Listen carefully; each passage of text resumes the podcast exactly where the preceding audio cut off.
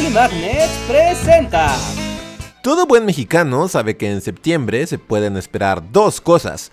La llegada de las garnachas y el inicio de la tragadera. Y por alguna extraña razón indescifrable, los temblores. Así es, y es que si no son de México, tal vez no sepan el dato de que el 19 de septiembre es la fecha que conmemora no uno, sino dos terremotos que azotaron a la Ciudad de México. Y sí, ese es un parche al video de último minuto porque, escúchenme, tan ingenuo y sorprendido hablando de lo insólito que resultan dos terremotos en la misma fecha. Pues bien, como sabrán, al momento que estaba terminando de editar este video, el 19 de septiembre de 2022 volvió a temblar. Una vez más. Un sismo de 7.7 con epicentro en Michoacán. Y a estas alturas ya no sabemos qué decirles. Hay un siluro gigante en el fondo del Pacífico que se mueve los 19 de septiembre. Esa es nuestra explicación en Bully Magnets. Siluro gigante. Ya. Fin del paréntesis. Uno en 2017 y el otro, el más devastador de todos, el de 1985. México no atravesaba por el mejor momento, enfrentaba la crisis económica de 1982 y a tres años de la presidencia de Miguel de la Madrid Hurtado, se trataba de mejorar el panorama económico nacional con la creación del programa inmediato de reordenación económica para combatir la inflación y proteger los empleos y la posibilidad de que el país tuviera un desarrollo sostenido. Todo está en llamas, pero ya saben, es lo normal por aquí.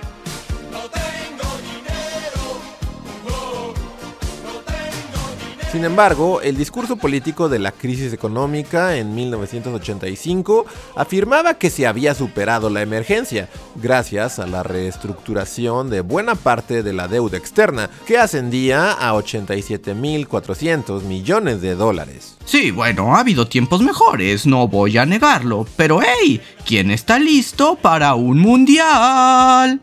Con todo y crisis, México había sido designado por la FIFA como sede de la 13 Copa Mundial de Fútbol para la competencia internacional de 1986. Sin embargo, si las cosas estaban mal, estaban por ponerse mucho peor, pues la mañana del jueves 19 de septiembre de 1985, a las 7.17, la Ciudad de México, en aquel entonces Distrito Federal, se vio sacudida por un sismo de 8.1 grados en la escala Richter. El epicentro fue localizado posteriormente en el Océano Pacífico, frente a la costa del estado de Michoacán, muy cerca del puerto de Lázaro Cárdenas. El hipocentro de este sismo ocurrió a 15 kilómetros bajo tierra, y es por eso que a pesar de que el sismo de 2017 fue más fuerte en cuanto a grados, sus efectos devastadores fueron menores, porque ocurrió a una profundidad mayor. Los sismos se pueden clasificar en tres categorías, dependiendo de la profundidad de los hipocentros. Estas son sismos telúricos, sismos tectónicos y sismos plutónicos. El sismo de 1985 fue uno de tipo telúrico y se dio en la región suroeste del país. Las ondas, sin embargo, rebotaron al llegar a la llamada Sierra de Guadalupe y al hacerlo y regresar chocaron con las ondas en sentido contrario, y esto creó efectos desastrosos en muchos edificios de la ciudad, principalmente en zonas como Calzada de Tlalpan, la colonia Roma, el centro de la ciudad y Tlatelolco. El sismo tuvo una duración de aproximadamente 90 segundos, y al menos el inicio quedó registrado en vivo durante la transmisión del noticiero hoy mismo, cuando la conductora Lourdes Guerrero dijo, Está temblando, está temblando un poquitito. No se asusten, vamos a quedarnos. Les doy la hora. 7 de la mañana, 10, ah, Chihuahua, 7 de la mañana, 19 minutos 42 segundos, tiempo del centro de México. A los pocos segundos de esto, la señal se perdió, dado que la antena y el edificio de Televisa Chapultepec se derrumbó, al igual que muchos edificios más, como el conjunto de departamentos Nuevo León en Tlatelolco, el Hotel Regis en el centro histórico y el Hospital General de México, entre muchos otros más. Las líneas telefónicas también dejaron de funcionar, por lo que fuera de la ciudad pronto se corrió el rumor de que el Distrito Federal prácticamente había dejado de existir. Lo único que permanecía funcionando era la señal de radio, y la estación XCW fue la primera en dar crónica del nivel de desastre en la ciudad. Fue el periodista Jacobo Saludowski quien empezó a dar cuenta en vivo de la magnitud de la destrucción, cuando la estación de radio lo puso al aire mientras transitaba por la ciudad, usando un dispositivo que en aquel entonces era sumamente raro y algo que muy pocas personas tenían un teléfono en el automóvil. Gracias a este teléfono, los mexicanos en la ciudad pudieron comenzar a saber los efectos del sismo en la ciudad. Saludowski comenzó bajando por la avenida Reforma, la cual no había sido tan afectada. Incluso mencionó que el sismo de 1957, famoso porque fue el sismo que derribó el Ángel de la Independencia, quizá había sido más fuerte. Todo esto cambió cuando acercándose al centro de la ciudad, el nivel de destrucción comenzó a ser evidente. La señal de televisión regresó a las pocas horas, pero lo que no aparecía era la respuesta por parte del gobierno. Y fue entonces que la sociedad, la gente, los habitantes de la ciudad tuvieron que tomar las riendas del control del caos. Casi de manera inmediata, la gente se puso a remover escombros, a intentar sacar a quienes se quedaron atrapados bajo ellos, los ciudadanos se organizaron de manera ejemplar, haciendo donaciones de todo tipo, desde cobijas y despensas hasta materiales como cascos, lámparas y herramientas para remover cascajo.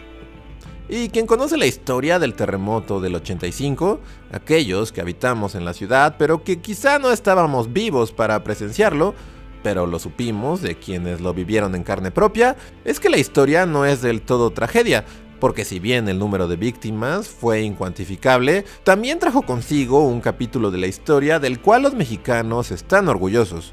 Un momento de solidaridad entre la población que pocas veces se ha dado.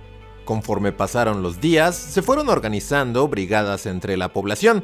La gente ayudaba como podía, algunos consiguiendo cubetas y palas, organizándose para cocinar alimentos para dar a los rescatistas. El espíritu de solidaridad fue ejemplar. Muchas personas, sin tener experiencia previa en las labores de rescate, tuvieron que aprender sobre la marcha cómo meterse en los edificios derribados para sacar gente. Fue también en el 85 que se formaron los llamados topos, una brigada de rescate integrada por voluntarios que son capacitados para acudir a la atención de desastres actualmente no solo en el país, sino a nivel internacional.